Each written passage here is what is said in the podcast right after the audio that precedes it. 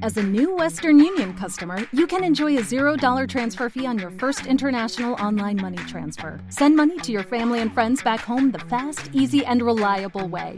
Visit westernunion.com or download our app today to get started, and your first transfer fee is on us. FX gains apply, not available for credit cards and transfers to Cuba. Services offered by Western Union Financial Services Inc. and MLS 906983 or Western Union International Services LLC and MLS 906985.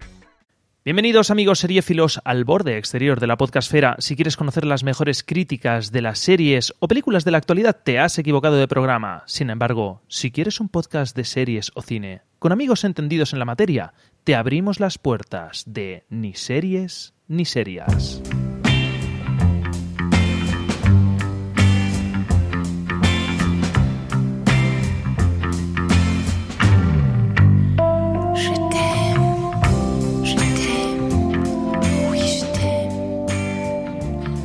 Buenas noches porque estamos grabando eh, de noche, hoy es 31 de marzo, son ahora mismo las 22.40 de la noche eh, de un domingo muy apacible. En eh, la zona del levante español, la zona de Alicante-Murcia, ha llovido. Esta mañana nos hemos levantado, hemos mirado hacia el cielo y nos hemos sorprendido, hemos rezado a nuestros dioses primigenios porque caía un líquido incoloro y no alcohólico del cielo y eso nos ha sorprendido un montón.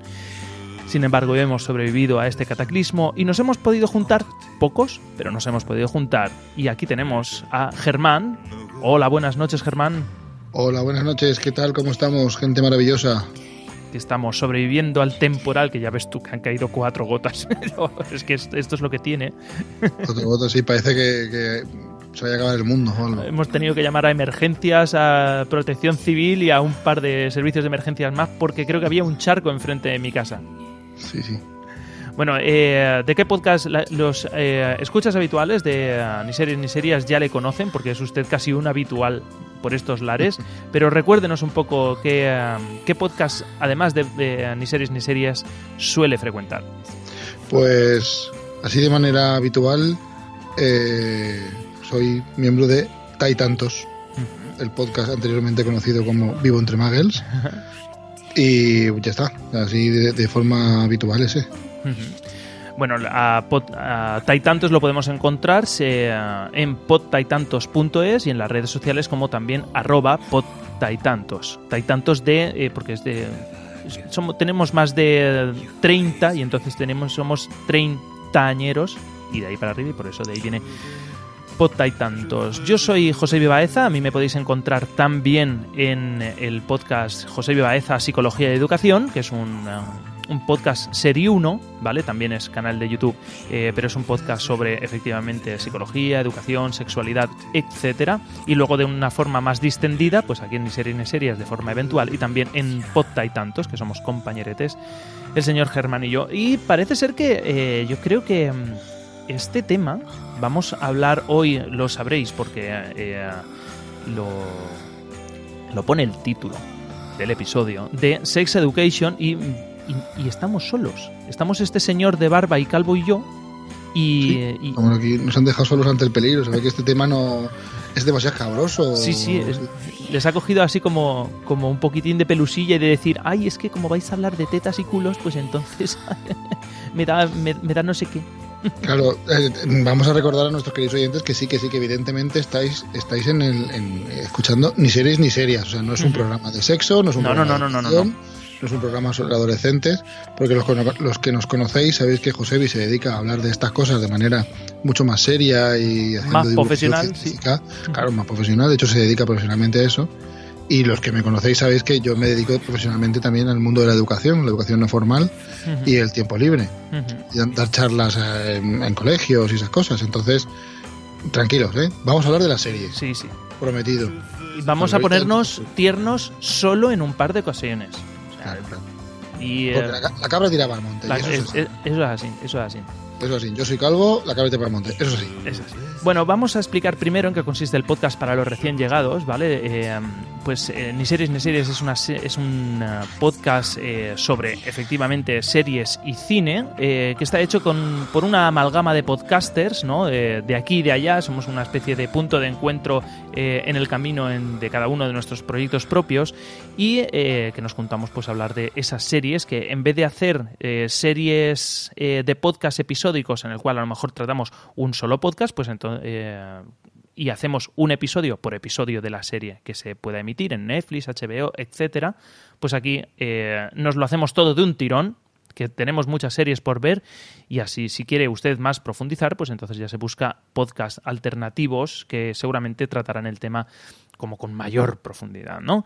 Se nos puede encontrar a Ni Series Ni Serias en iBox, iTunes y Spotify como Ni Series Ni Serias, en Twitter como arroba Ni Serias y por correo electrónico nos podéis dejar eh, mensajitos en ni series ni serias arroba gmail.com. Por cierto que me dijo eh, esta María Santonja que siempre se suele pedir eh, estrellitas y comentarios para iTunes y me dijo María Santonja que se está agradeciendo sobre todo mucho que te suscribas en iTunes para luego el tema de la visibilidad, al menos en iTunes que es de donde bebe y vive casi todo el mundo.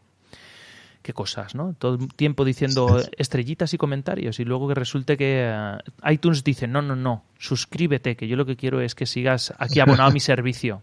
Hemos citado a María Santonja, que es nuestra compañera de, de Alipod, eh, y es una maravillosa y fantástica podcaster.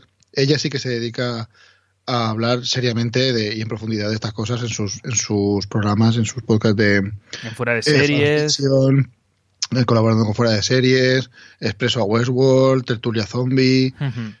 en fin. Bueno, creo que duerme en- en- por capítulos también, porque yo no sé que eh, es, un fenómeno de la naturaleza esta eh, queridísima compañera y presidenta de Alipod, la Asociación Alicantina de Podcasting. Bueno, vamos a vamos a tirar para adelante, ¿vale? Que es que al final se nos va el vino en catas. Eh, bueno, en como decíamos, en esta ocasión nos hemos puesto tiernos y pues eso, como habréis visto en el título y descripción del episodio, vamos a ir con una serie de Netflix. Eh, ¿Pero sex- es una serie de Netflix, Netflix o es de estas que dice original de Netflix, pero no es de Netflix que ha comprado Netflix? ¿Tú sabes eso? Sí, sí, sí. No, es, sí, es cierto, ¿no? Que dicen tú eh, Netflix, una producción de Netflix. Y hay algunas series que efectivamente no son de Netflix, a lo mejor son de, son de Hulu o de, de alguna otra. Yo lo que tengo. comprado y Sí, y ya está. Yo lo que tengo entendido es que esta serie está creada por eh, Lori Nun, Laurie Nun, ¿vale? Y está producida por Eleven Films. Y en la página web de Eleven Films dice que es para Netflix, ¿vale? Es una producción externa que, eh, pero en, en exclusiva para Netflix. Tiene otras que son para Hulu y para eh, plataformas, sobre todo inglesas, porque es una productora, creo que inglesa.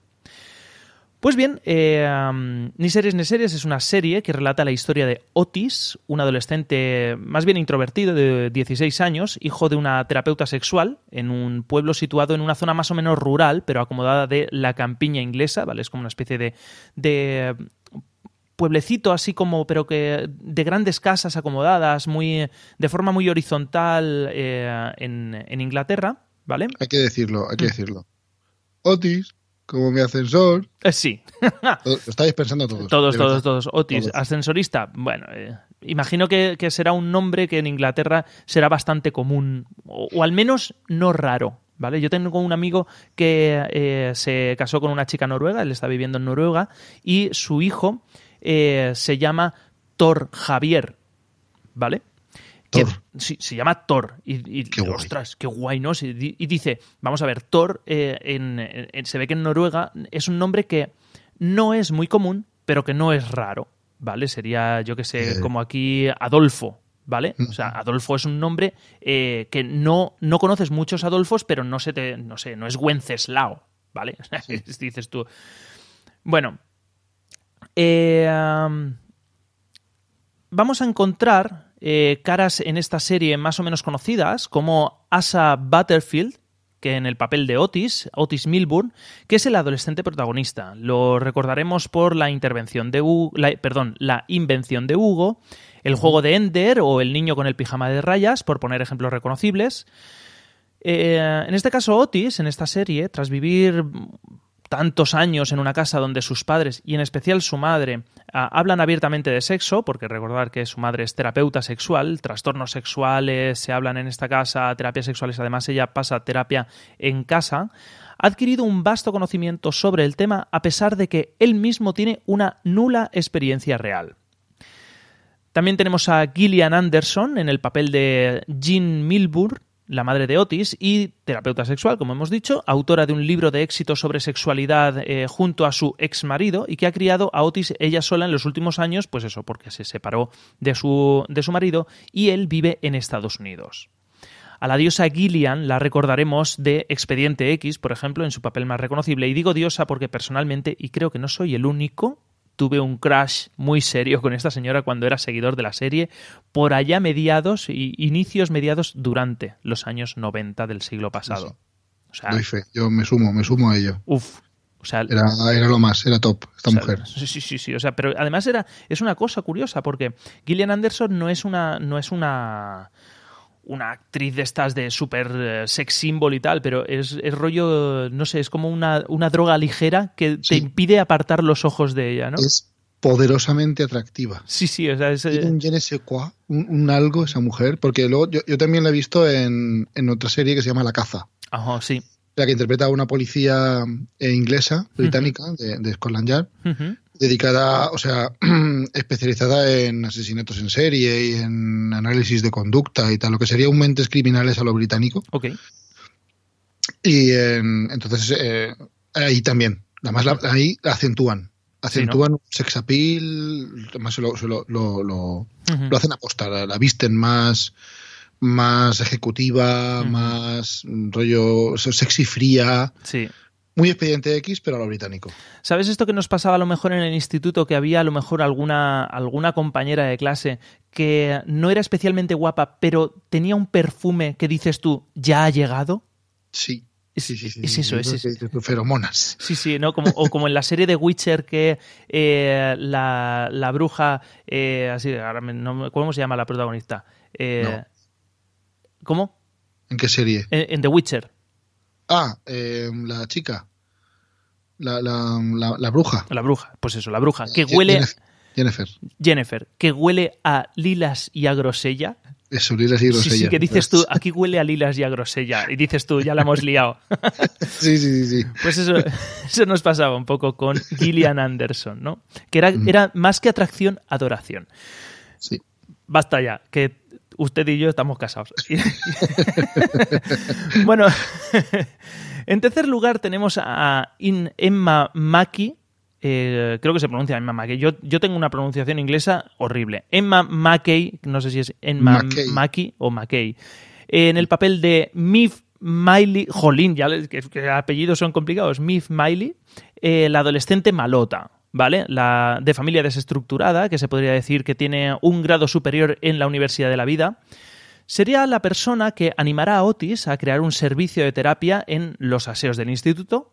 A partir de ahí, esa- ese es el leitmotiv de, de esta chica, luego se desarrollará el personaje. Y para terminar el elenco de principales, pues tenemos a un Kuti, hostia, es que ya la hemos liado, un Kuti Gatwa, que no sé dónde, que no sé, me imagino que será etíope o a saber. Nkuti. Un, cu- un menos mal que no han metido ninguna cosa rara de estas del Swahili y del Apóstrofe, ¿no? Que hacen cosas raras con la lengua. Nkuti Gadwa, el mejor amigo de Otis desde bien pequeños. Un chaval animado y extrovertido que junto a otro más son los únicos chicos abiertamente gays del instituto. La serie está estructurada básicamente por casos clínicos, uno por episodio, hilados por la trama del desarrollo personal de Otis, su madre y los personajes. ¿Vale? Hasta aquí la parte spoiler free. vamos a ir vamos a ir desgranando un poco la serie vamos a ir hablando poquito a poquito pues a lo mejor de los personajes de los casos. Eh, es posible que acabemos desvelando alguno de nuestros traumas sexuales más ocultos eh, porque la, serie se presta un poquito a ello eh, y vamos a ir viendo pues qué cosas nos gustan qué cosas no nos gustan de esta serie y pues allá que nos vamos a ir. Venga, yo quisiera reincidir en, que a partir de ahora no José y yo solimos- solemos hablar con cuidado de estas cosas. No, no me refiero al sexo, que también. Que Me también. refiero a las series y a la- al cine. Entonces, vamos a intentar spoilerear lo menos posible. Pero a partir de ahora, spoiler alert. Sí, sí. Tengan cuidado. Si de verdad quieren ver la serie y quieren disfrutar al 100%, igual les aconsejaría que dentro de cinco minutos apagasen el, el episodio, fueran a ver Sex Education, acabaran de verla y luego se volvieran a juntar con nosotros. A lo mejor sí necesita eh, ese oyente escucha que ha llegado hasta aquí, eh, que no ha escuchado, no ha- que no ha visto Sex Education, alguna valoración más sobre si vale la pena o no. ¿Usted qué diría, señor Germán, sobre si esta serie hay que verla o no? Yo, yo la recomiendo abiertamente, no fervientemente, porque tampoco es una cosa que no haya que perderse, pero, pero está muy bien. Es, es- es- es, mm, un bocado muy apetecible, muy degustable, y yo, yo me lo he pasado muy bien viéndola. Sí. Eh, he, he- he llegado a empatizar con muchos personajes, incluso con muchos momentos, y yo no soy de empatizar con, con las películas, no, no suelo. Soy un tío muy empático y muy asertivo, pero con las pelis no me pasa. Además, noto mucho cuando están intentando que yo empatice con Sí, sí, que cuando están forzando la mucho. lagrimita, dices Sí, tú, pues sí, eh, me- me está señalando veces. tanto la puerta que no voy a entrar, ¿ves? Ahora no quiero. Bueno, ahora no me voy. ¿No? Eso es cuando te están diciendo, gracias por venir. Gracias por venir. Pero Gracias- Y tú dices, que no me voy a ir, tío, que no me voy. que, me quedo, que sí, que me estás dando las gracias, pero que no me voy. Pues una cosa parecida. Pero muy bien, ¿eh? Eh, me ha gustado mucho. Eh, y luego ya, hablando de la cabla tira para el monte, me gusta mucho también la radiografía de determinadas cosas, mm, costumbres y tal, juveniles y en, en la educación y en la vida de los institutos y demás. Y es lo que le comentaba al señor José Vicente fuera de micro al principio, que es una serie que en un principio, como también es fruto de la costumbre, de lo que nos tienen acostumbrados, no, te, no, no caí en la cuenta de que no era Estados Unidos hasta el tercer episodio, que hacen un comentario respecto a la forma de gobierno. Ujú. Dije, no, es verdad, que no es Estados Unidos. Y la verdad es que te, que te lo pinta bastante, bastante típico con que de lo que estamos acostumbrados de ver del, del típico eh, instituto yankee, pero que se nota, ¿no? Se nota que no, que tiene sutilezas, tiene de- determinadas formas de actuar y formas de entender las cosas que no son propias de, de los americanos. Pero muy bien, ¿eh? Yo me lo paso genial viéndola. Yo últimamente, como eh, bueno, eh, al final esto es actualidad, también es un poquito de actualidad, una actualidad pasada, ¿no? que es lo que tiene el, este siglo XXI de la, de la era de la información, en el que algo de hace dos meses ya parece que es me- del medievo, ¿vale? Pero yo pienso que sigue, vamos a ver, que no es viejuna, que no estamos hablando de érase una vez la vida, ¿vale? Claro. Eh, últimamente estoy eh, recomendando a la gente que se relaciona con, eh, con temas de adolescencia, educación, incluso sexo, que las dos series que tiene que ver son eh, esta y Merlí, ¿vale? Eh, por, por el interés que tiene a la hora de acercarse un poco al, a, a la psique, ¿no? a, la, a la mente, al- a la forma de, que tienen los adolescentes de pensar y de, y de vivir según qué cosas, eh, entendiendo siempre pues eso que Sex Education y Merlí son series de ficción. ¿no? Que, hay mucho de entretenimiento en estas series, pero yo también la recomiendo bastante.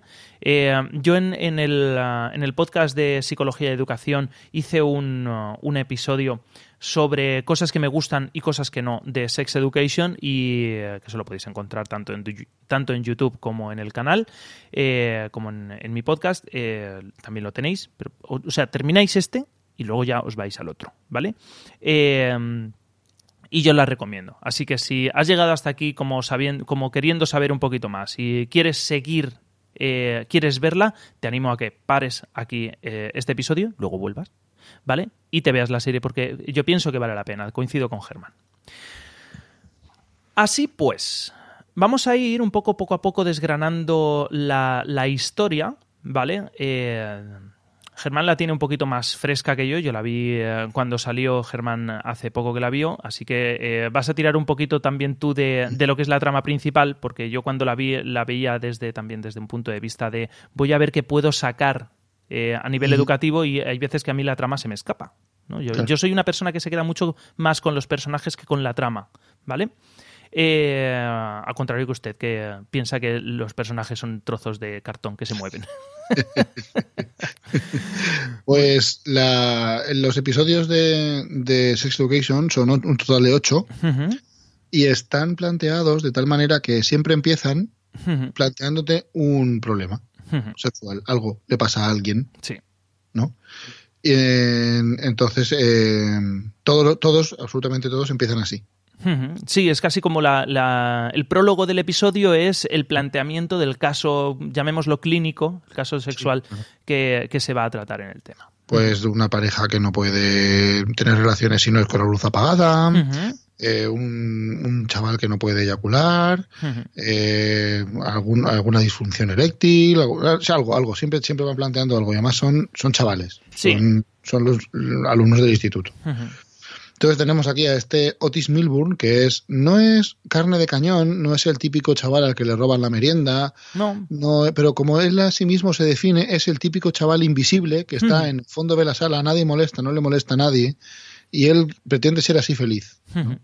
Sin embargo, tenemos el contrapunto de, de su amigo, que no me acuerdo del nombre del personaje. Ay, mira, si Eh. ojalá alguien hubiera preparado eh, este tema. Ay, no Este me es- acuerdo. A ver, vamos a hacer un copia-pega rápidamente. Pues es el chico, el chico gay, el otro chico El otro chico gay. El, och- sí. el otro chico gay, eh, que además es muy curioso porque es- está muy bien tratada el tema de, por ejemplo, de la racialización de, de la serie. El- las, las series inglesas en general suelen, eh, suelen eh, suelen tratar bastante bien lo que son las relaciones, lo que llamaríamos de forma así como muy rancia, porque en. España en el fondo aún somos estamos bastante atrás en ese, son interraciales, que dices tú anda anda tira para allá, interracial. Pues en la serie yo recuerdo una serie que por cierto a mí me gustó muchísimo y creo que por temas de licencias eh, con la música no he vuelto a ver reemitida, que era Así somos, As If, ¿vale?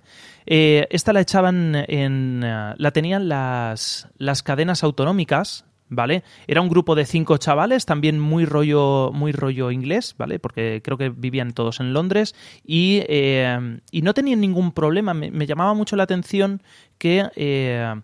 Aquí siempre se ha tenido como mucho cuidado de, pues, eh, si hay un chico eh, negro, pues se lía con la chica negra y es muy raro ver a, un a una chica blanca con el chico negro. Pues allí en los los los eh, los ingleses en sus series inglesas desde hace mucho tiempo, como eh, allí tienen como mucha como, como mucho mestizaje, nunca han tenido problema en, eh, en mezclar colores, por decirlo de alguna manera, ¿no? De hecho, eh, llamaba la atención. Pues en este caso, Nkuti, eh, que hace el papel de Eric Effiong, jolines, ponme, ponme nombres normales, tío.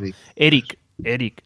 Eh, es, eh, está racializado, además con el tema este pues de que es eh, LGBTI, eh, se tratan temas también de homosexualidad. eh, creo recordar que no hay ningún... Creo recordar, ¿eh? Esto tiro de memoria, que no hay ningún caso trans. Eh, sí que hay un eh, sí que hay eh, Eric en uno de los episodios se traviste pero pero porque en un momento dado al principio va a una película en la que lo normal es ir travestido Es un, porque es una es un cosplay, sí. Es un, ¿Es un cosplay? Sí, sí. pero luego es cuando eh, ya llegaremos en el, en el baile del instituto, típico baile del instituto, sí que va eh, vestido de mujer, No, ¿no? no. Es que ahí es la clave. Es buenísimo eso. A ver, explíquemelo Va porque... vestido, va vestido de hombre, con un traje chaqueta de hombre, pero con un tocado de mujer. Eso, vale, ¿ves? Como, claro. Entonces es buenísimo, porque dices tú, es lo que dice él, dice, no, no, es que yo soy así, no, no, no. Y ya llegaremos, ya llegaremos. Ya llegaremos, ya llegaremos, que nos Pues adelantamos. como Bueno, pues decía, sí. está, estaba el, el Otis, eso que es el, aspira a ser lo más invisible posible. Ujú. Y luego Excepto tenemos... su compañero Eric, ¿no? Luego está Eric, que es, que exacto. es la, alegría de la huerta, tampoco tanto, porque son novatillos, son... Son muy novatos. eh, eh, Es, el- es lo que dicen al principio. Bienvenido al curso de los 16 años. Este año follamos todos. ¿Vale? Claro. Y Eric, Sí, va con, Eric va con un poquito de experiencia porque un- en, en un momento dado a no sé quién le hizo una felación. Y entonces es el, él es, de verano. él es- es- exacto, el experimentado, ¿vale? Claro. Y entonces eso, son, son una pareja, mm, una extraña pareja, Hmm. pero no inverosímil. Es muy Vale. tierna, está muy bien construida. Está- esa, esa, esa pareja está muy bien construida. Yo me la creo, me la creo Mm, mucho. Sí, sí, sí, sí. Y además mola mucho porque en los primeros episodios, hasta que ocurre el corte, el punto de inflexión que tiene el Ujú. propio Eric con su, con su sexualidad, ya no con su sexualidad, sino con la vivencia de su... ¿Cómo, ¿Cómo se vive él? Sí, porque, Exacto. sí, sí, porque ya, ya entraremos a hablar de la familia de Eric si, si llega, de, de los episodios y tal. Sí. Eh, eh, siempre va intentando, así como Otis siempre va igual, eh, Eric siempre va intentando destacar de alguna manera entre sencilla, casual, pero aposta. Sí, sí, sí. Sí, como él dice muy siempre, pero guay pero desabrochado. Em, Hombre, en el- bien, pero con tal color, ¿no? Creo que en el segundo, en el segundo episodio, que es la fiesta en la chica, en la casa de la chica popular, él va de naranja, pero naranja chetos. O sea, es como si se hubiera, como si se hubiera caído dentro de una bolsa gigante de chetos y se hubiera tintado entero. Naranja mandarina y Total. sí, sí, sí, sí. Y bueno, pues, pues este chico, pues Otis, es el que va a llevarnos de la manita atravesando los problemas sexuales de la gente que hay en su instituto y los suyos propios. Porque el chaval tiene una Ujú. historia bastante interesante. Muy interesante. De hecho, el- lo comentábamos fuera de micro y ha sido cuando hemos dicho esto hay que empezar a grabar que nos estamos empezando ya a meter en harina. Eh, el papel de Otis es un papel eh, en el fondo bastante plano, ¿no? Es, es- es un, es un papel que es como si fuera un superdotado de la terapia sexual porque sabe de todo de terapia sexual, pero no no te lo acabas de creer. O sea, eh, es- se supone que eres un chaval de 16 años y, y- y eres un neurótico. Se explica un poco porque eh, tuvo un- una especie como de trauma porque en un momento dado ve a su padre tirarse a una de sus de, de sus Paciente. pacientes en, en la, en la consulta y entonces él se lo explica a su madre y entonces se desvela todo y entonces eh, se lía todo mucho la historia entonces ahí hay un- como una especie de trauma de, de bloqueo sexual ¿vale? pero el- la evolución de Otis eh, empieza casi en el penúltimo episodio Cuando empieza Sí. un poco a relajarse. Sin embargo, la evolución de Eric es una evolución eh, que va a marcar y va a guiar mucho la serie. Yo creo que eh, eh, es, es con uno de los personajes con, lo que yo- con los que más llegas a empatizar, ¿no? Y mira que de alguna manera, ¿no? Cuando si nos quitamos la chaqueta esta del del de, de la masculinidad tóxica, esta que ahora eh, se habla mucho, eh, llegas a, a empatizar mucho con una historia gay, con una historia homosexual, y, eh, y muy chula, ¿no? El, eh, pienso que el personaje de Eric es el personaje que en un momento dado más altibajos va a tener y más, y más va a evolucionar en ese Sí, sentido. además, además es, eh, pega unos bandazos muy, muy, muy grandes. muy heavy, muy heavy. Lo pasa Tam- muy mal. también muy de los del, es, es una historia muy chula porque son esos bandazos que pegas cuando tienes 16 años que a mí eh, cuando me viene gente a consulta eh, para la gente que me estáis escuchando yo soy psicólogo y paso consulta de psicología eh, cuando me vienen papás y mamás de, de, eh, a consulta eh, y me hablan de, de adolescentes yo siempre lo digo la adolescencia para mí es una de las épocas más bonitas más bonitas porque porque se pasa mal y se pasa se pasa de la mierda pero eh, es tan rica en matices eh, esa edad que eh, a mí me, me encanta observarla y acompañarla por eso. Yo creo que Germán a ti te pasa un poquito también así. Sí, yo de hecho, cuando me, me toca trabajar con, con escolares, con edad escolar, siempre intento que sea con, con preadolescentes y adolescentes. Son muy complicados de, de tratar porque no se puede tratar como un grupo, tienes que ir uno a uno, casi, sí, casi. Sí, sí. Y, pero es eso, es, es aparte de que, de que es un desafío continuo y constante, me- que me encanta, es como tú dices, es muy colorido. Hay Hmm. tantas cosas que ver, hay tanto que ver, y ves los cambios, de verdad, ves. Y es eso, es, a mí me, me gusta mucho porque se dice mucho que son como borregos, pero es al revés. Al contrario, sí, sí. Sí, se comportan como borregos en cuanto al movimiento, porque sí, porque, porque precisamente es, es cuando se despierta, bueno, se despierta o está en auge ese, esa necesidad social verdadera, ¿no? Sí. Esa necesidad total. De hecho, muchos adolescentes basan su existencia y su felicidad en, en, en- en estar acompañados, en, ay, mis amigos, y, y nos ha pasado a todos, ¿no? Sí, sí. Pero eso es súper bonito. O sea, además es súper duro, súper triste cuando ves Mm. que las cosas no funcionan, no pero súper Ujú. bonito. Además es muy curioso porque yo creo que es una de las de, de los momentos en la vida en la que más necesidad tienes de pertenecer a un grupo, pero también Es- más necesidad tienes de ser tú mismo, ¿no? De encontrarte, de diferenciarte, de, de que se te reconozca, ¿verdad? sí, sí, sí, sí, es, Sí, es eso sí. muy chulo, muy chulo. Y eso, eso lo va a pasar Eric en la serie Exacto. mucho más que Otis. Otis, el, el Otis leitmotiv de Otis. su propia historia, va por dentro y ya está. Sin embargo, Eric, el, el contrapunto de Otis. Eh, que, en un, mo- que en determinados momentos puede llegar a ser cargante de lo, de lo wow, Sí, sí, de lo- sí. de- pero, es una pero máscara también, ¿no? cargante, pero en el buen sentido, o sea, es decir, para ya que no puedo parar de reírme Sí, y no puedo parar de sonreír, ¿no? Me duele ya, me duele ya lo- la camisura de los labios de tanto reírme, los mofletes. Eh, va a pegar unos bandazos muy grandes. Sí. Y, y la historia es una lástima, es una de las cosas que yo le achaco a esta serie, la historia de su familia, la familia de Eric, Hmm. que es de, es de raza negra. Ujú. Además ellos Eh, son, son primera generación, o sea, él, Otis es eh, una generación, es, es una segunda generación. El padre viene de fuera. Mm. El padre en un momento dado es se lo dice. él es primera generación nativa, o sea, su padre es inmigrante. Sí. O sea, él, es el primer nacido aquí, ¿no? En la primera generación de nativos inmigrantes. Además es muy, muy graciosa esa familia porque es el padre, tiene está la madre, no sé si está la abuela o la tía, son Sí. como cinco niñas y luego está Otis que es Y el gay. padre. Y hay, Y el padre. hay escenas en las que están todas las niñas, todas, la- todas las chicas eh, ahí hablando como cotorritas y está el padre sentado súper serio mirando la tele como diciendo, Dios mío, llévame pronto. Pues eso es una de las cosas que yo le, le achaco a la serie, que me hubiera gustado a- a- ahondar un pelín más en la familia de, de Eric. Hmm. Porque lo tocan de manera bastante sucinta Y es muy sorprendente, porque además eh, tú siempre, siempre estás pendiente de que un padre como el que te lo pintan, así negro, grandote, serio, Con voz grave, yo la vi en inglés y, y eso sí, es un, Sí. es un hombre así. tú piensas que va a estar en contra de la homosexualidad, de que va a, querer, va a querer curar a su hijo, y no, en O sea, absoluto. es, es amor absoluto. absoluto y verdadero, aceptación Pero sí que profunda. tiene un problema Hmm. con la extroversión de su hijo. Sí, Ya no tanto con el hecho de que sea gay, sino con la extroversión de su hijo. sí que... Y eso, aunque parece una ventaja, decir, ah, pues mira, mi padre acepta que soy gay, sí, pero no. Hmm. Y es lo que le va a crear a, Eric un, un- un momento dado, un par de episodios Hmm. de, De odio absoluto. de odio absoluto y, y cambio. Bueno, es lo que dice él, dice, no, no me, no me imagino odiar a mi padre. En un momento dado, al final de los últimos episodios, le dice, he visto que odias a tu padre, a otro personaje. Dice, no, no, no me imagino odiar a mi padre. O sea, ama a su padre sobre todas Mm. las cosas. Y es la- e- ese amor de, de decir, em, estoy decepcionando a mi padre. Hmm. Estoy haciendo que mi padre se avergüence. No por el hecho de ser gay, porque yo soy gay y voy a seguir siendo gay, Hmm. sino por el hecho de cómo me comporto, de Hmm. cómo lo vivo.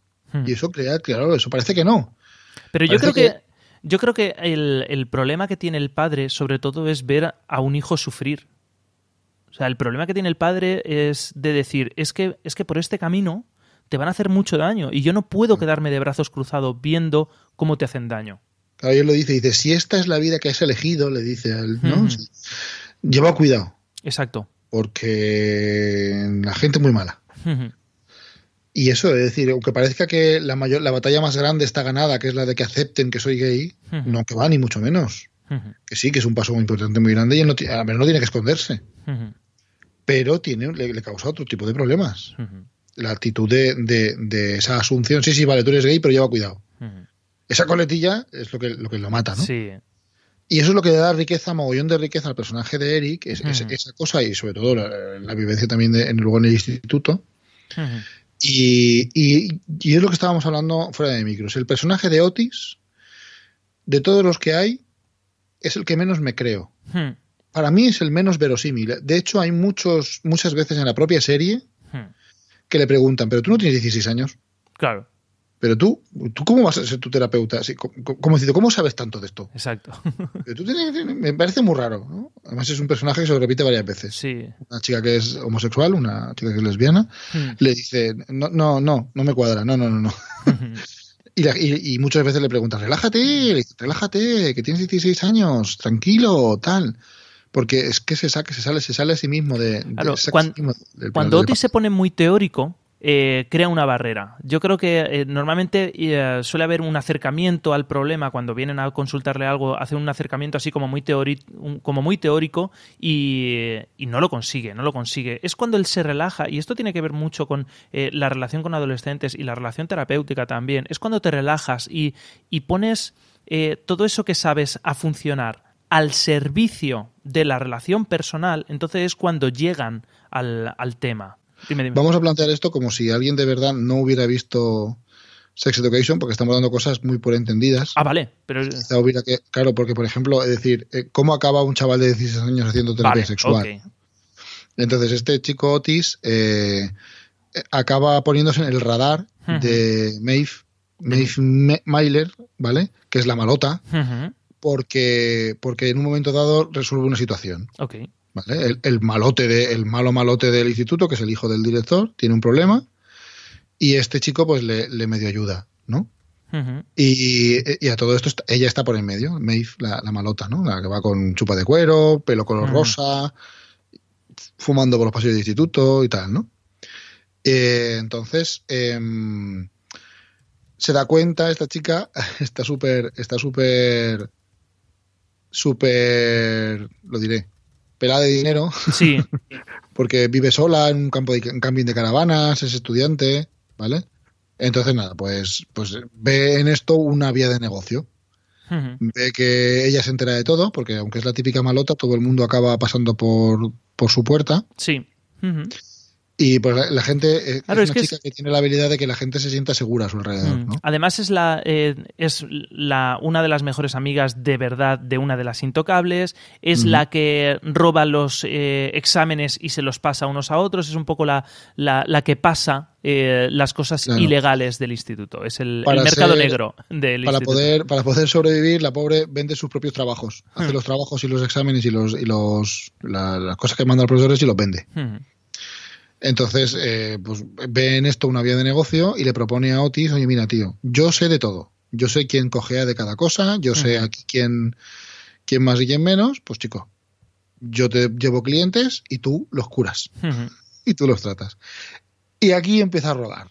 Sí. Una cosa tan inverosímil, tan, tan en apariencia decir esto, esto no tiene sentido, que en fin, que en apariencia puede no tenerlo, pero está llevado durante la serie de una manera bastante tan tan yo, yo me lo creo Sí, yo me lo he creído sí. vale yo me lo creo que eso eh, te- teniendo en cuenta que he dicho antes que el personaje de Otis no me lo creo es demasiado demasiado histriónico demasiado histérico demasiado demasiado superdotado o sea demasiado arriba pero vamos eh, me lo creo me lo creo ¿sabes? Sí. que alguien quien dice consultorio sexual dice consultorio sentimental y de eso Mm. ha habido Sí. Siempre hemos tenido el típico compañero, la típica compañera de instituto que se entera de todo, que todo el mundo le llora. Hmm. Otra cosa le- es que cobrara por ello, ¿vale? Que eso es lo que introduce un poco Sex Education en esta serie. Mm. Y eso, entonces, a partir de aquí, pues eso va tratando terapias. Y en una de las primeras terapias, lo que dice, lo que ha dicho José eh, se pone muy en el papel de, de arriba, muy arriba, muy muy en el papel teórico, se, Mm. se- para sentirse a salvo, luego él mismo lo dice, ¿no? Para crear la distancia, para sentirse a salvo. Hasta que le pregunta a su madre, le dice, oye, ¿qué, qué, qué hay que hacer? Eso es muy, muy interesante, ¿eh? Eso es muy interesante porque además desde un punto de vista terapéutico es así. ¿no? O sea, el- cuando, cuando la, la madre le dice, al final no va de ti. Una terapia no va del terapeuta, va del cliente. O sea, eh, tú te tienes que quedar a un lado y tienes que ponerte a escuchar. Eh, las cosas van sobre, sobre, sobre lo que le pasa al otro. Luego hay un, un, creo que es el segundo, sí, el segundo episodio es el de la fiesta. El segundo episodio es el de la Sí. fiesta, sí. Ese es un episodio muy divertido. Es muy divertido, sí. es muy divertido, ¿no? Eh, con este negocio en auge que tienen ellos que quieren plantear, se dan cuenta de, y el primer fracaso que tienen con la primera Mm. cliente que se marcha hasta sin pagar, Hmm. deciden hacer, como dice Eric, como el del puesto de pretzels. Los Sí, pretzels son y- los, lo- lo- los palitos salados, esos que Sí. comemos aquí nosotros, Eso- los pececicos. eso- esos lacitos que venden en el Aldi, unos Los lazos lacitos, gigantes de pan. Eso es un pretzel. Pues eso, eh, que dan muestra gratis. Entonces, consiguen entrar en esa fiesta, que por lo visto es una fiesta súper popular, Hmm. porque la, la da una del grupito de los populares, que aquí los llaman los intocables, Ujú. y la da uno de ellos, entonces si, es como que si estás en esa fiesta, pues ya estás en la onda, ¿no? Ujú. Y consiguen entrar con las consiguientes parafernales de Eric, que, Ah. que se muere por ser reconocido, por ser popular, porque le hablen y por... Ah, Pues graciosísimo. Entonces se, se deciden dar terapia gratuita para darse a conocer. Y es muy divertido. Es un episodio, yo me lo pasé muy bien, me reí muchísimo, muchísimo, muchísimo. Y mira que tú llevas mal esto de la vergüenza ajena y ahí hay vergüenza ajena, ahí hay cringe, como se suele decir ahora, ahí hay cringe para dar y tomar. Sí, lo pasé muy mal, pero con, el- con las cosas así... Que, que- es que esta serie otra cosa de las que tiene es que pasa por las cosas como sin querer. Hmm. Y te lo está, pum, y te lo suelta. Y te lo haces y venga, pues ya está. Y mola mucho. Y me, me- me divertí mucho, me divertí mucho. Hmm. Ya te lo pasé mal en los momentos de... Sí, de que- cuando se cae al barro y entonces parece que vaya cagado y se tira toda la fiesta con el culo cagado. Es muy bueno, es muy bueno ese episodio. Cuando hace, al final, cuando le, el, el Eric, que si algo sabe es chuparla, le Sí, enseña, ay, bueno. Le a enseña enseñar a todo el mundo con el plátano. con el plátano, dice, pero ¿tú sabes chuparla? Y dice, sí, necesito plátanos. Y, le Necesito trezo. Y necesito trezo. Necesita trezo. Y traen los plátanos y están todos grabándolo ahí para luego compartirlo hasta que en un momento dado la chica que le daba le daban arcadas se atraganta y empieza a votar, le pota a uno, el otro le pota al otro, entonces y todo eso grabado y subido. El exnovio, el malote intentando entrar en la fiesta, la mujer, la madre que se queda con el coche. Tiene muchas cositas, muchas mini, Mm. mini anécdotas que conforman un, un totum revolutum Sí. muy gracioso de, de la fiesta. Y entonces acaba desembocando en, en un aparente desastre, pero que luego resulta que no, que, que se dan a conocer y de una manera bastante interesante. Y ahí empieza a rodar, ¿no? Empieza a rodar el. El negocio, el misterio. Sobre Que todo es lo que le porque da visita. Hmm, Sobre todo porque, eh, de nuevo, cuando Otis intenta forzar las cosas y se dicen, bueno, tú intenta ayudar al gay para hacer terapia, cuando le dicen a Eric, intenta Mm. ganarte al gay y entonces hacemos terapia también eh, relacionada con homosexuales. Yo me voy, eh, a Mif no sé, no recuerdo con quién se va, eh, pero a Otis le mandan con los vírgenes y claro, están en una sala todos los vírgenes en plan ahí con su cerveza sin alcohol, su agua y su zumo, en plan de, hola buenas, ¿tenéis alguien algún problema sexual? Y todos lo miran como diciendo, ¿qué me estás contando? ¿no? Y luego el segundo episodio es el episodio en el cual hay un problema entre dos, en- entre una pareja que son los que solamente pueden hacer el amor, eh, tener sexo eh, a oscuras, Oscuras. porque ella siente mucha vergüenza de su cuerpo y no entiende cómo a su pareja, al chico, le puede llegar a gustar. Y, y por error, cuando Otis ya durante la fiesta eh, lo da todo por perdido y está en el aseo, eh, en- se ve en el- se encuentra a la chica medio borracha y entonces empieza a hablar con la chica y desde un punto de vista como muy personal y muy cercano empieza a trabajar el tema, ¿no? Eh, y es cuando se extiende que ha podido ayudar a estos dos, pues cuando empiezan a lloverles las ofertitas de trabajo, de oye, necesito ver esto, oye, no puedo dejar de masturbarme, oye, eh, me excito con casi cualquier cosa, ¿no? Ese es el, ese es el, punto, el punto de partida de, de- de- de esta consultoría adolescente, ¿no? Hay un personaje muy importante que es el de Adam, que va a hilar. malote. El- Sí, sí. el- es el, el malote, además es el hijo del principal, del director del instituto. Es un chico eh, medianamente bueno en los deportes, pero que eh, es nulo eh, en, académicamente hablando, da muchos problemas y pues eso, tiene además el San Benito de que es el hijo del, del director. Y eh, en el primer episodio, que además va sobre que Adam no puede eyacular, ¿no? Finge los orgasmos porque no puede. Él eh, está saliendo con la chica de. Con, con la chica que va a dar la fiesta, que es una de las intocables. Es un poco, por decirlo de alguna manera, la menos odiosa de los intocables. Y eh, ella, además, eh, luego veremos que los dos fingen sus orgasmos. O sea, es una, es una pareja como muy artificial porque es, eh, tienen un sexo así como muy como muy exagerado de Sí, oh Dios mío, oh Dios mío, eh, agárrame, agárrame las tetas, oh sí, oh, oh. Y cuando en realidad Échamelo luego- todo encima, Sí, sí, tal. o sea, es todo, todo súper impostado, ¿no? Lo que se espera de él, lo que se espera de ella, ¿no? Ujú.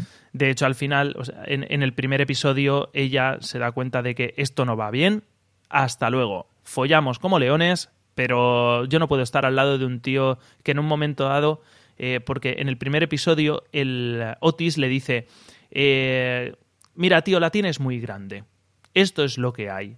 Eh, le llaman- pollosaurio. Pollasaurio. ¿Por qué? Porque el- tiene gigante. Y, y- y Adam tiene un problema y es que tiene miedo de no estar a la altura de las expectativas que tienen los demás.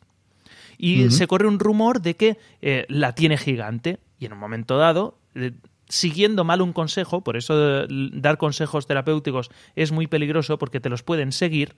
Eh, él se, eh, se sube a una mesa a la hora del almuerzo, se baja los pantalones y decir, sí, mirad, efectivamente, la tengo así de grande. Y entonces la chica lo ve y dice, yo no puedo estar al lado de un trastornado como este. Y, y se va todo al garete, porque en el fondo eh, Adam es, un, es una persona pues, pues con, como con todos, pues con sus mierdas y con sus cosas. Entonces, eh, Adam va a intentar eh, recuperar a esta chica, no lo va a conseguir, se va a intentar eh, meter en la fiesta. Es un chico que no acepta un no por respuesta, con lo vigente que está el no es no actualmente, ¿no? Entonces va a tener muchos problemas. Al final, además, Adam, Adam es efectivamente el malote que acosa, eh, le hace bullying a Eric, ¿vale? Y eh, está en el punto de mira de todos, es el fracaso escolar, el padre está pensando en mandarlo a una, a una academia militar y tal, ¿no? Con todas y estas, en un momento, eh, Mif, eh, que hasta entonces era una paria, eh, empieza a ser reconocida socialmente por ser una de las... es, es la que maneja, el- la que corta el bacalao en el tema de la terapia sexual y eh, se empieza a liar con el... como el delegado del instituto, que se ve que en, eh, en Inglaterra y en España las cosas van diferentes. Aquí cogemos al más tonto y al que no vale nada como delegado y se ve que en, en- en Inglaterra se lo toman en serio y cogen a alguien que vale la pena.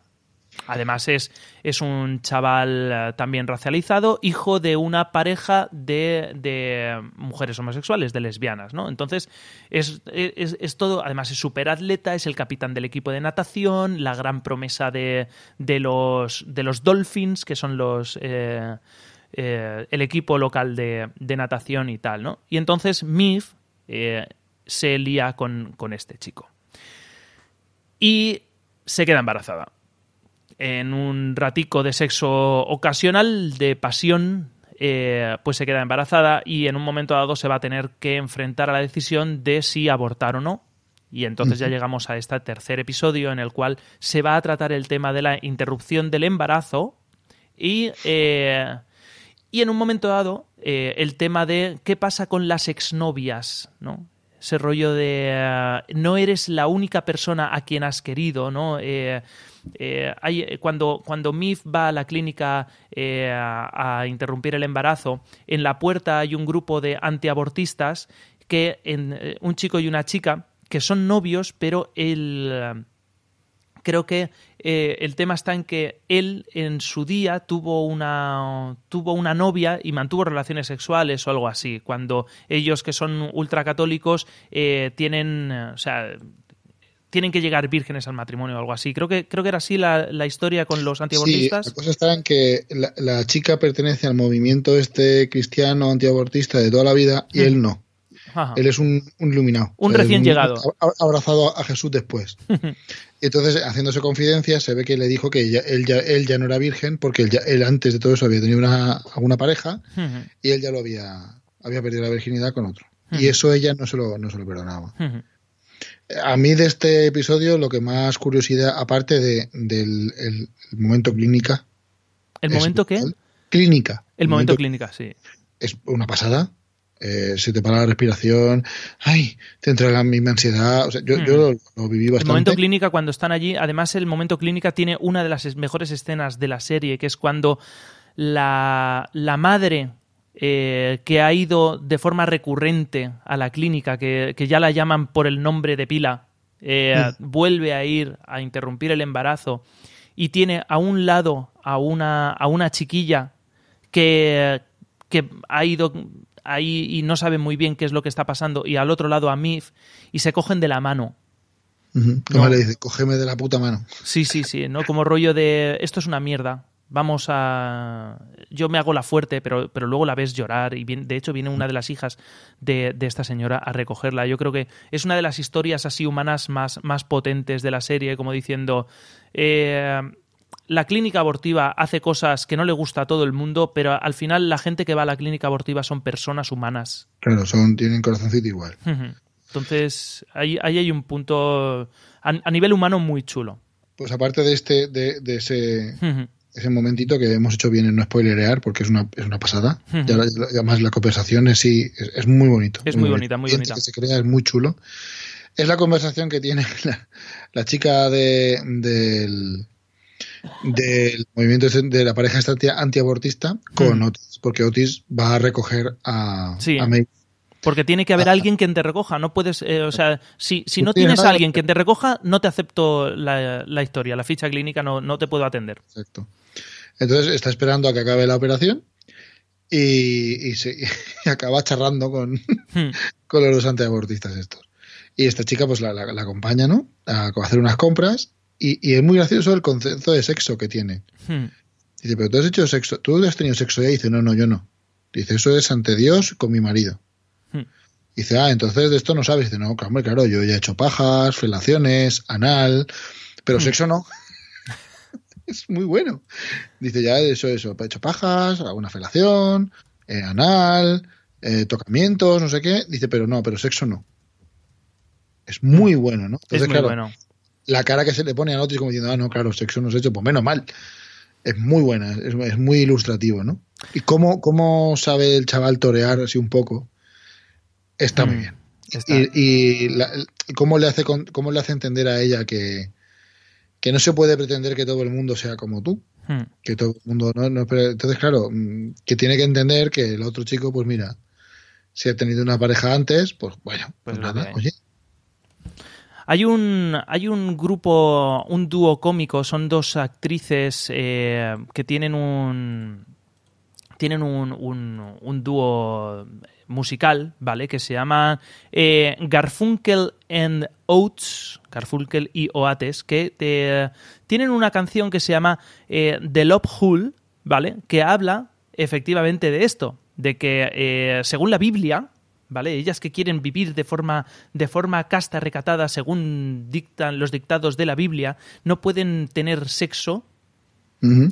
Eh, pero en la Biblia habla del sexo vaginal y no habla del sexo anal. Y entonces dan a gracias a Dios por haber dejado esa puerta abierta, ese vacío legal. Porque gracias a él pueden dar rienda suelta a todo lo que venga detrás, ¿no? Vamos a dejar en las notas del programa el enlace al vídeo eh, con, con la canción porque es muy, muy, muy buena, muy buena. Es como en, en Padre de Familia, ¿no? Que acaban teniendo sexo por la oreja. Qué barbaridad. Para, para, para poder estar en el club de castidad, acaban teni- pueden tener sexo por la oreja. Ahí, eh, buscando ahí el hueco, ahí justo, justo. Sí, sí, sí, es, es- así de, de absurdo. Entonces, eh, ese, ese tercer episodio tiene eso, una carga humana muy, muy, muy potente y luego una definición y una orientación hacia lo que es el sexo bastante Hmm. eh, de libro, ¿no? O Sí, sea, porque nos puede parecer absurdo lo que dice esta chica de yo he hecho todo esto, pero sexo no. Pero hay muchísima gente que lo piensa. Hombre, yo tengo un amigo que eh, cuando éramos adolescentes una vez me contó que una vez se había le- se lió con una chica de etnia gitana y eh, la chica le, le dijo eh, no no pero por delante no que eso está reservado para el matrimonio por Claro. detrás y él me decía y eso lo respeté muy bien yo Sí, no, no, pero. es- que- es- es un vacío legal es un vacío legal no, a ver, que la- lo que es la virginidad es la virginidad. Pero sexo es sexo. eso no tiene nada que ver una cosa con la otra Claro. Es decir, no, no, yo sexo no, pero eh, por detrás sí. No, perdona. Eso es sexo. Cuidado, cuidado. no me jodas. no fastidiemos. Lo, querrás, querrás llegar virgen al matrimonio, sí, muy bien, vale. muy bien muy bien Pero todo, todo lo que has dicho tú es sexo también, ¿eh? Bonito. Bueno, yo creo que este tercer episodio es el. eh, es el, el primer aviso que te hacen como espectador de que esto no es una comedia pura. O sea, que aquí vamos a hablar de, de temitas, ¿no? Y, y de cositas que en un momento dado te pueden, como has dicho tú, eh, contener la respiración un par de veces, ¿no? En el cuarto episodio, en un momento dado, el, ah, no, no sé, eh, normalmente los... eh, com- ¿Qué se considera spoiler y qué no se considera spoiler en ni series ni series, Germán? Porque en un momento dado hay que hablar de el cortejo. En este cuarto episodio de los eh, consejos que pide eh, el novio de Mif a Otis para cortejar y para eh, convencer a, a Mif de que dé un paso más allá y que sean efectivamente no un rollete, sino novios. ¿Cómo lo plantearía usted el tema del cuarto episodio? Pues, pues nada, igual, como lo, lo que acabas de decir, eso. Es decir, es un, un momento dado en el que la relación que tiene Jackson, creo que se llama, ¿no? Creo que el, sí. El, el delegado del, del colegio, eh, que es, como he dicho, es, es- es de etnia negra, es raza negra, y es, es nadador, es deportista y tal. No es excesivamente brillante en los estudios, pero tampoco No. es, un, es un cazurro. Eh, entonces eh, está, está liado con Maeve, ¿no? Y lleva mucho tiempo liado con Maeve, por lo que dicen. Y, mm, pero él quiere que, que- que deje de ser un rollete, pero ella dice que no, que no, que no, que tampoco hay que liarse, que no, que complicar las cosas no es, no es necesario, ¿no? Además lo tienen como un poco como en secreto. Sí, Como él es el rey del instituto, porque es literalmente el rey del instituto. y ella es una parias, La, la llaman la, la come pollas, la muerde pollas. la muerde pollas. muerde pollas. Entonces, mm, como que no, ¿no? Pero sin embargo, no, no ceja, él está, está, está impresionado por la personalidad de Maeve, que no es para menos, porque la pintan con una personalidad muy, muy, muy, muy potente, muy atractiva. Eh, no se le ocurre otra cosa que recurrir a Otis para que le aconseje sobre Maeve. Y le dice, mira, aparte de que tú estás haciendo terapia sexual, como pasas mucho tiempo con ella, pues Hmm. chico, dime, Hmm. dame algún consejo, ¿no? Y ahí se plantea un. Aquí dejamos del spoiler, ¿ves? Ahí se plantea un, un caldo muy, muy bueno porque e- el propio Otis empieza a descubrir que le gusta Sí. Maeve, está bastante colgadito por ella, entonces mm, se debe a su a sus principios de, de- Sí. de- de- de- de no mentir y no, Mm. no, no, no hacer mal, pero por otro lado Es no que- quiere decirle nada porque, Claro. en porque la quiere para él, ¿no? O sea, porque sabría mal. Y hay dinero de por medio, Claro. hay situaciones cómicas bastante interesantes. El Eric, el hermano que es el Pepito Grillo, pero en, en negro, o sea, en diablo, total. rojo, diciéndole, pero pues, no, no lo hagas, no sé qué. Eh, entonces plantea una situación bastante, bastante interesante. Ahí está este cuarto episodio que van a ir eh, nos van a descubrir un poco pues que eh, a todo esto la madre de Otis sigue existiendo vamos a ir sabiendo cosas de la madre que ella eh, tiene una actitud hacia el sexo como muy abierta ella se lía con uno y se lía con otro y no tiene ningún problema de hecho eh, ella hace una separación muy grande entre lo que es una relación romántica y una relación sexual pura y eh, te lo van a dejar claro o sea ella es una mujer absolutamente liberada o eso dice y en un momento dado eh, por un tema eh, de, fontanería, pero fontanería real, no esto que, tienen que revisarme las tuberías, no, no, no, fontanería real de la que tú y yo conocemos normal. Eh, contrata a un fontanero y en un momento dado ella se siente muy atraída hacia este fontanero que es normal, que es lo que tienen las feromonas. Y en este episodio, en este cuarto episodio, vamos a conocer a un nuevo personaje que se llama Ola, ¿vale? Que- Sin H, Sin H. como, como ola de mar. Ola de Mar, que creo que ellos son noruegos, a pesar de que ella de nuevo vuelve a estar racializada.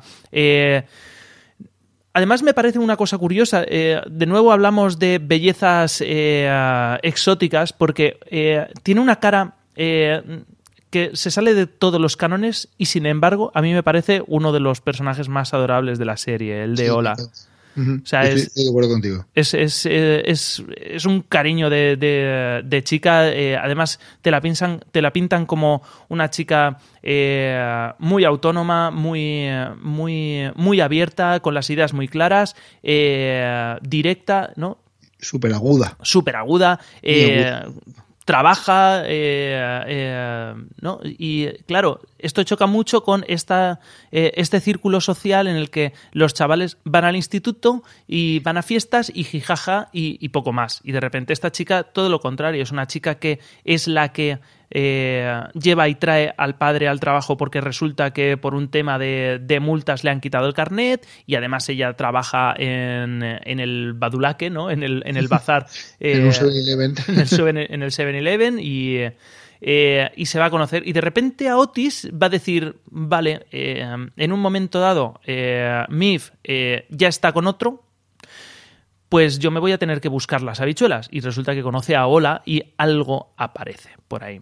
Seguimos avanzando en la historia y aparece, la, eh, aparece un clásico de las historias relacionadas con sexo y adolescentes, que es el ciberacoso relacionado con fotografías sexuales que empiezan a dar vueltas.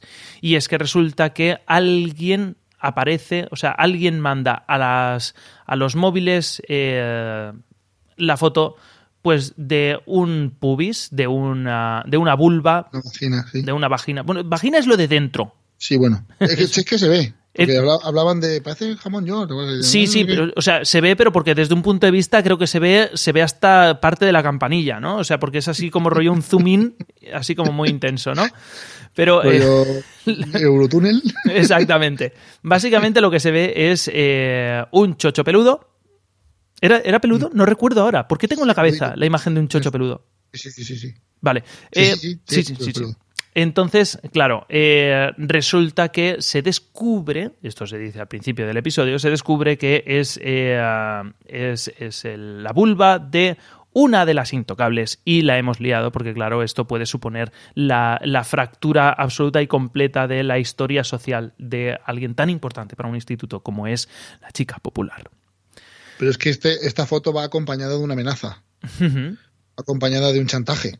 O sea, no simplemente es una foto divulgativa y tal, simplemente es una O sea, foto no que es, dice, no es por, "Pide no es perdón". por la ciencia. Exacto. Pide perdón, ¿no? Va con un chantaje diciendo pide perdón o, o diré, o, diré, o diré quién eres. Exacto. ¿Quién... Solamente, la foto solamente se ve el, el- los genitales femeninos. Entonces, eh, Entonces eh, es muy heavy eso, muy heavy, porque además la, la, la dueña de esa, de esa vulva, de ese pubis, hmm. es la más mala de todas las malas. es, es la mala. Es de. Es la reina de las víboras. Es la, es la, la jefa de los intocables, vamos. Hmm. La que trata mal a los propios malotes. Sí, O sea, sí, o sea. Además, este es un episodio bastante complejo, muy chulo por, por lo complejo, ¿no? Porque eh, trata el tema desde un punto de vista así como muy multifacético, ¿no? Desde todos los puntos de vista, ¿no? El rollo de que eh, por qué eh, te dejas avasallar de esa forma, el rollo de por qué aguantamos a los idiotas, ¿no? Ese, eh, es, es un punto muy importante, ¿no? ¿Por qué aguantamos a los acosadores? ¿Por qué aguantamos a los idiotas? Este tema se va a tratar aquí. Eh, es el episodio en el cual eh, es el cumpleaños de Eric. En el cumpleaños de Eric, tradicionalmente van a ver un, una obra de teatro eh, cosplayada, ¿no? Eh, van disfrazados como si fuera. Yo, la obra de teatro que, de la que hablan no la conozco, se llama Hedwig and the Angry Inch. De alguna manera es algo parecido a The Rocky Horror Picture Show, si lo conocéis. ¿Vale? Eh, leo en Wikipedia, ¿vale? Así a lo guarro. ¿Qué es lo que hacemos? lo- por, por qué el, el podcasting amateur existe? Porque existe Wikipedia. Es un musical de comedia dramática del año 2001 basado en la etapa musical de una banda de rock ficticia con el mismo hombre, liderada por un cantante de género queer de Alemania del Este, quien sobrevivió a una vaginoplastia fallida a la cual se practicó para poder casarse con sé. Bueno, básicamente es lo que se suele hacer mucho con eh, The Rocky Horror Picture Show, que hay eh, obras de teatro en las cuales la gente va disfrazada de los personajes y cantan en directo. Y entonces, tanto Otis como Eric van a. tradicionalmente van a ver eh, esa, esa obra de teatro vestidos de uno de los personajes. Y entonces ahí tenemos tanto a Eric como a Otis eh, disfrazados de mujer eh, que se tienen que ir. ¿no? De, de- de- se supone que, son, que tiene 17 años o 18 años. Algo así, algo así. Puede tener una chapita esa del 17. O no sé Sí, qué. sí, porque ya tengo 17, creo que es el rollo de ya tengo 17 y tal. Ujú. Y la cuestión es que eh, Mif, eh, como le han pedido un favor personal de resolver el tema este de la foto, va a liar a Otis, que Otis tiene que hacer todo lo posible por acercarse a Mif porque está enamoraico, el pobre hombre, y al final va a dejar un poco tirado a Otis y se va a liar A Eric. a Eric y se va a liar. Y este es el punto, el gran punto de inflexión de la serie. Y hasta aquí puedo leer en este. ¿No? Porque estamos con el rollo de los Sí, pues, spoilers. no, tampoco- vamos a destreparlo, claro, claro. Ah. Es muy bueno, ¿no? Todo, lo, todo el tema de este relación Eric-Otis es muy, muy, muy, muy, muy bueno en este episodio. Es muy bueno también el cómo intentan eh, porque lo que quieren es averiguar quién ha publicado esa foto, ¿no? Exacto, sí. Porque ha amenazado de... eh, porque se- hay- la costumbre es de las asambleas, ¿no? De tratarlo todo en asamblea. Exacto. Cada cierto tiempo, los, los- no sé si es todos los días. En, en el instituto hay una asamblea, Hmm. eh, todos, los, todos los alumnos al salón de actos y el, y Hmm. el director o quien sea da los avisos y hablan de temas y tal. Entonces la amenaza es que o pide perdón públicamente a- o pide perdón a quien tenga que pedir perdón o será público en la asamblea ¿De quién de va a ser? es. Quién es el dueño de esa de esos genitales. Entonces eh, eh, va- luchan contra el reloj. Sí, sí. Entonces es muy gracioso. Es muy gracioso. muy entretenido. Además, en ese momento en la asamblea eh, que entonan un eh, eh, sí capitán, mi capitán, de alguna manera. O, ca- o capitán, mi capitán. o capitán, o capitán, mi capitán. O, o Y, Saura o Fuente Ovejuna. Está muy, está Sí, muy sí. bien. el pobre, el pobre director que le gusta llevar su instituto con mano de hierro, cómo se le sublevan, cómo le crecen los enanos completamente. Es genial. Es muy bien, está es muy bien. sencillamente genial. Porque si eh, yo he dicho que Otis no me lo creo, si he dicho que con Eric empatizas muchísimo, odio profundamente al director. ¿No te gusta lo odio, o sea, me gustaría, me gusta, me gusta pensar el que- personaje? ¿Te gusta el Me hace personaje? mucha gracia. El personaje sí, es decir, pero es un personaje al que ejecutaría. Sí, ¿no? Sí, Ah, qué gracioso eres, pum. exacto. sí. Es, es esa dirección de instituto mal planteada. Eso es, eso es.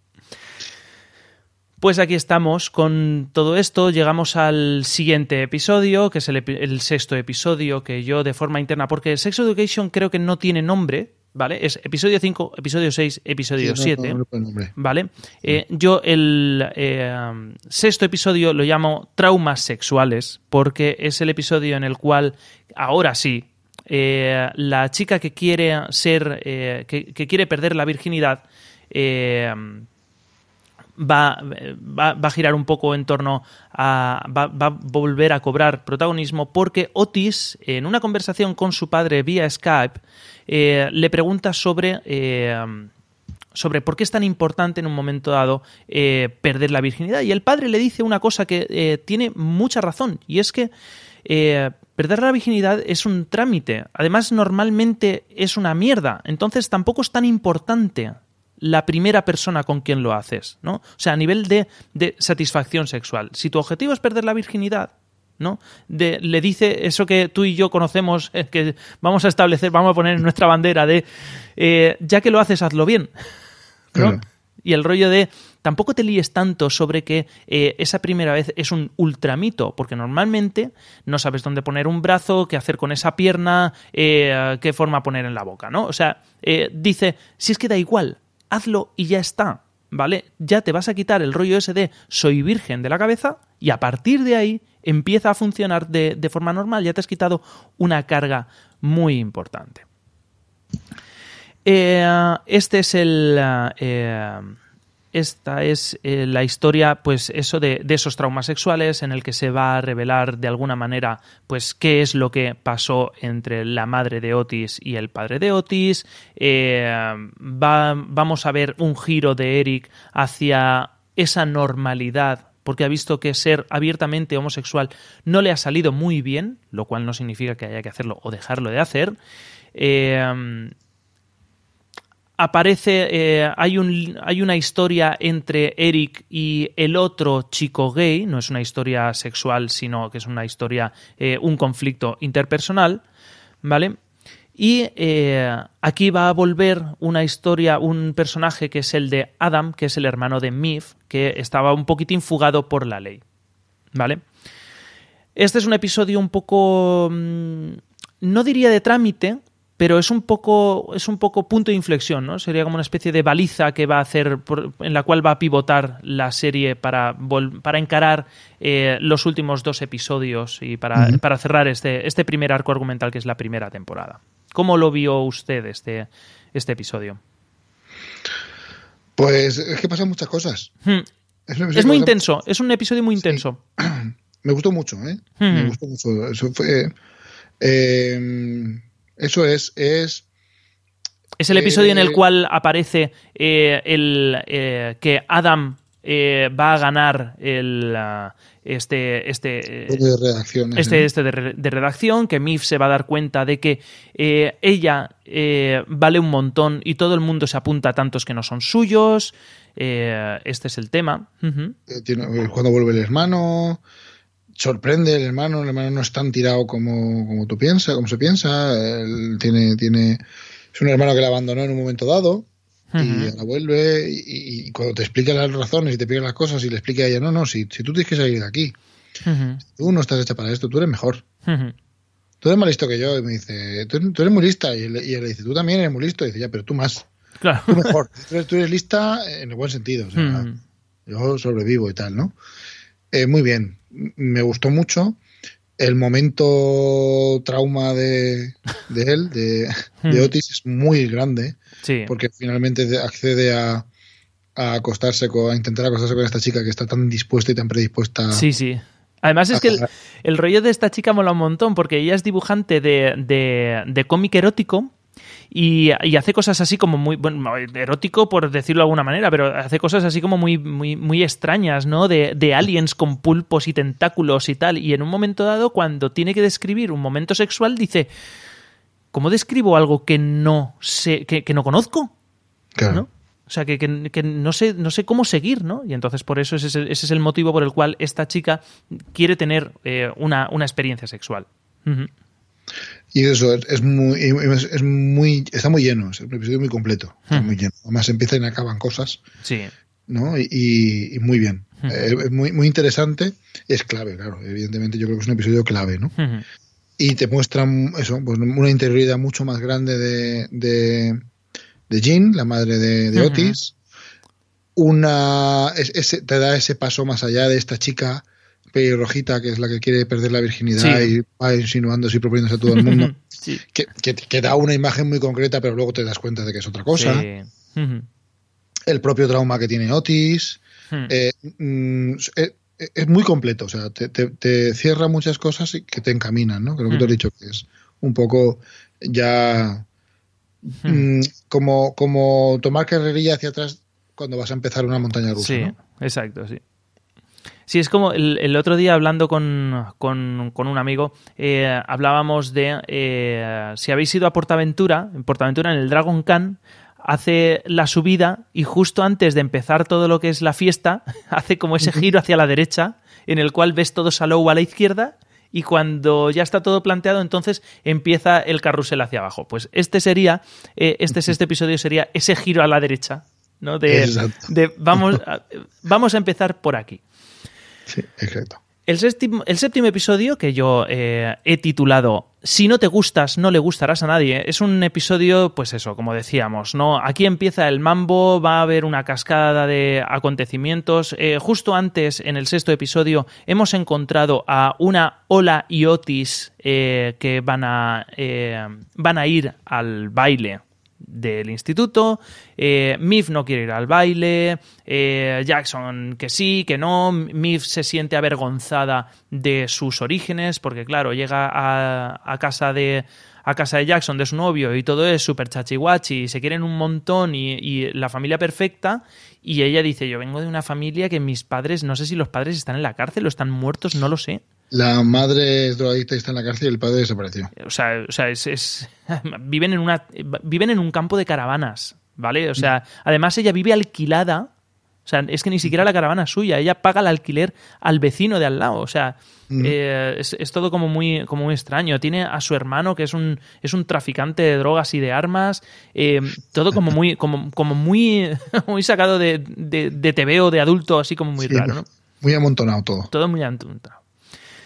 La cuestión es que eh, aquí es ese punto tan importante que, que nosotros en España, porque no tenemos la tradición de los, de, de los bailes de fin de curso, eh, no es que nos perdamos, pero es que no lo tenemos directamente, que es el rollo ese de eh, pedir a alguien de salir para un baile el tener que ir guapo, el me van a decir que sí, me voy a quedar sin pareja, no. Eh, aquí tenemos a un Eric que va a continuar y eh, culminar ese camino hacia sí mismo en el cual se va a descubrir y aceptar tal y como es. Eh, va a ir al baile, pues como hemos dicho antes, vestido de hombre, pero con un tocado así como muy, como muy, como es él, ¿no? Eh, y van a iniciarse una serie de cosas que van a. van a. van a culminar ya en el último episodio. Va a haber un conflicto con Myth y eh, el hermano que lo eh, hace tráfico de drogas en, eh, en el instituto. Eso va a hacer que uno, pues casi se tire de, de lo alto de un. de- del decorado del instituto y tal, ¿no? Eh, es un, es un episodio también, yo pienso que muy divertido, en el que van a culminar una serie de caminos, en el que se van a, a ver eh, una serie de cosas, eh,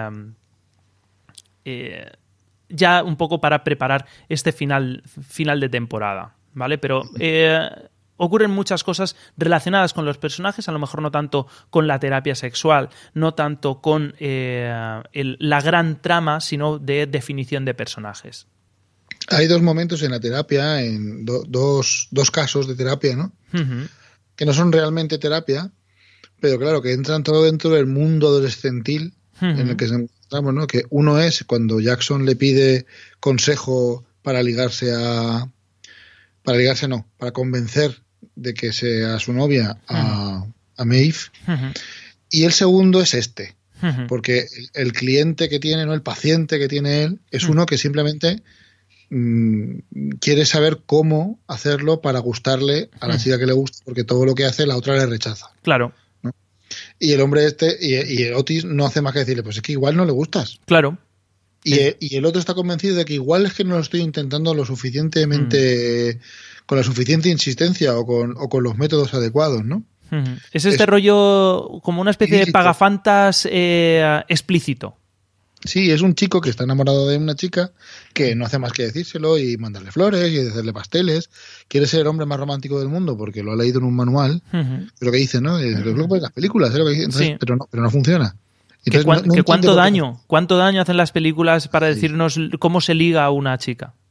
Entonces, mm, dice que, que, claro, eh, eh, no contempla el hecho de que, de que sea que no, que no le gusta. No puede ser, ¿no? Dice, no puede ser. Si yo estoy siendo romántico, Claro. ¿cómo puede ser que no le guste? O sea, se supone que si le escribes poemas a las chicas te tienen que decir que sí, o eso nos han dicho las películas y los libros, y resulta que no, que la vida real es diferente a eso. Claro. Entonces, ese- este es el segundo, el segundo caso de no, no terapia sexual tal cual eh, plantea el, el- la serie, ¿no? Pero ya te digo, son cosas que creo que encajan perfectamente, empastan de todo súper bien. Y viene muy bien el darte cuenta que, pues igual que cuando hablábamos de la pareja esta antiabortista, eh, el concepto que tenían de sexo era muy, muy concreto. Sí, Ellos, est- esto, esto, Ujú. el- el- eh, es una forma de, de no separar el sexo del cariño, del amor, ¿no? De, de- del hecho de, de tener pareja, ¿no? Porque el propio Jackson, cuando está intentando ligarse a Maeve, que su novia lo dice, dice, no, si follamos mucho, Sí, y follamos súper bien, pero es que quiero algo más, ¿no? claro. Es que quiero algo más. Y luego está este chico que dice, ay, yo intento ser lo más romántico del mundo, ¿y por qué no me acepta? ¿Y por qué no tal? Pues es que Y lo no mejor... tiene manera de hacerle entender que, que, que, mira, es que no le gustas. Y ya está, ¿no? Ujú, Muy divertido. Muy divertido. Divertido. Muy de vergüenza ajena también. Sí. ese baile, ese, ese baile del instituto tiene. Lo pasé bastante mal. pero, pero muy bien. Muy, muy, muy grande el episodio este. Y luego, por último, porque Sex Education es una serie a ocho episodios, eh, tenemos este último episodio que yo he llamado Tomarse las cosas con calma. Que eh, es esto que, que solemos decir al- mucho a los adolescentes, no nos hacen nunca caso, se tienen que dar cuenta por ellos mismos de que al final no hay que, no hay que correr tanto. O sea, tienes toda la vida por delante, es- esas cosas que no se entienden cuando tienes Claro. 16 años, ¿no?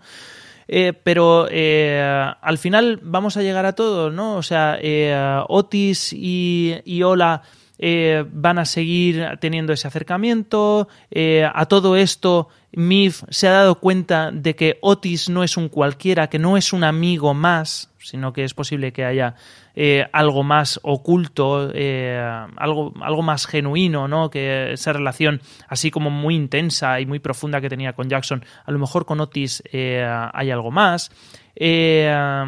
Todo el lío que tienen con, con, con Adam y las drogas, resulta que eh, Adam, el hermano de, de Mif, ¿Es, es Adam?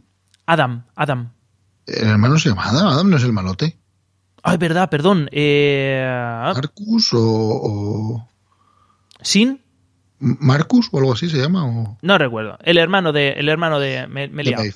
El hermano de, de Mif eh, es antiguo alumno del instituto. El, el, ah, el director, me sale principal porque la vi en, en inglés.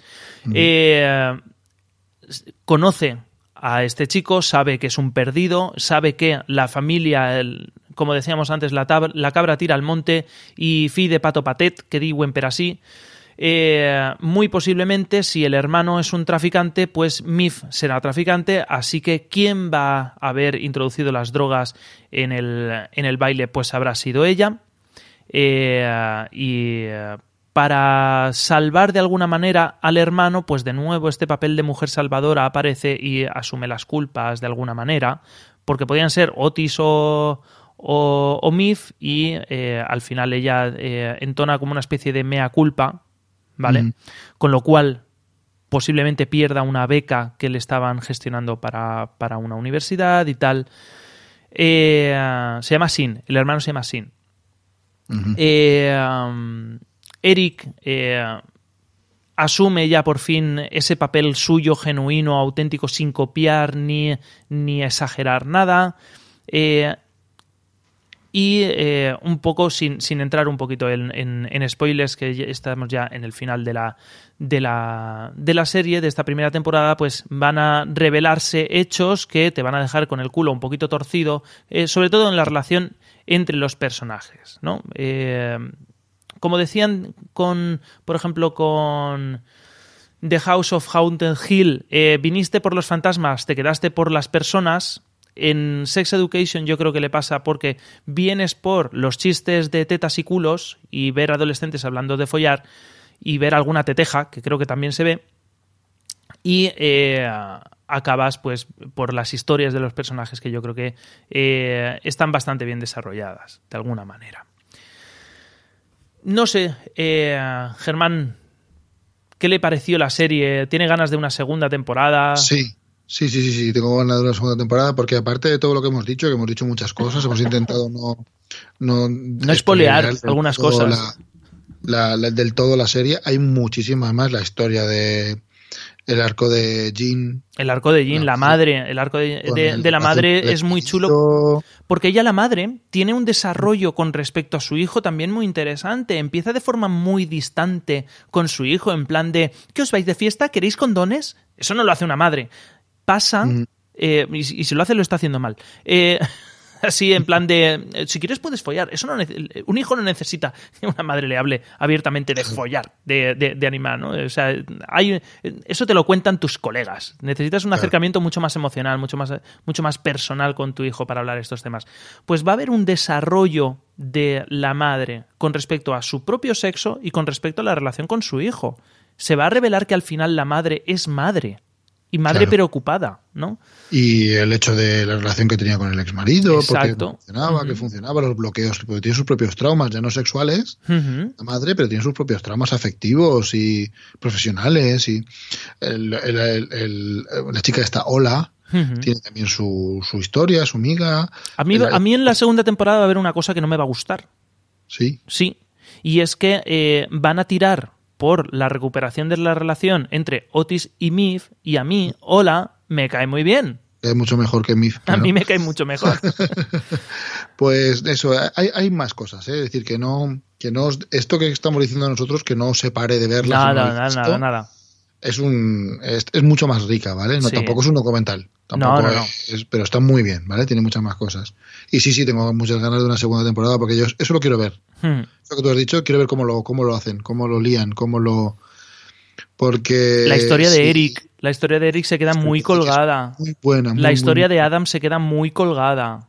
mucho, mucho. Ujú. hay mucho mucho frente abierto y luego yo quiero ver qué pasa con este con esta relación porque la relación eh, ¿Tiene spoilers? el- no no no sin Ah, vale, spoilers. vale. La, la interactuación de los personajes entre entre Ola y Otis puede acabar siendo lo mismo que ha pasado entre Jackson y Miff, eh, de un ahora sí, ahora no, mira Sí. esto, esto por aquí, esto por allá, y yo, para mí eso sería decepcionante. Yo Claro. Tengo muchas ganas de ver cómo lo hacen. Sobre todo porque está planteada muy bien, ¿no? Yo cuando le daba nombre a este último episodio, el tomarse las cosas con calma, yo creo que lo plantean muy bien. O sea, rollo de, eh, chicos, impresiones, ¿no? De, de hecho, Otis le llega a decir a Ola, eh, que, que era uno de esos grandes traumas, mira, es que yo soy virgen, ¿vale? En un entorno en el que todo el mundo ha follado de 12 formas diferentes, ¿vale?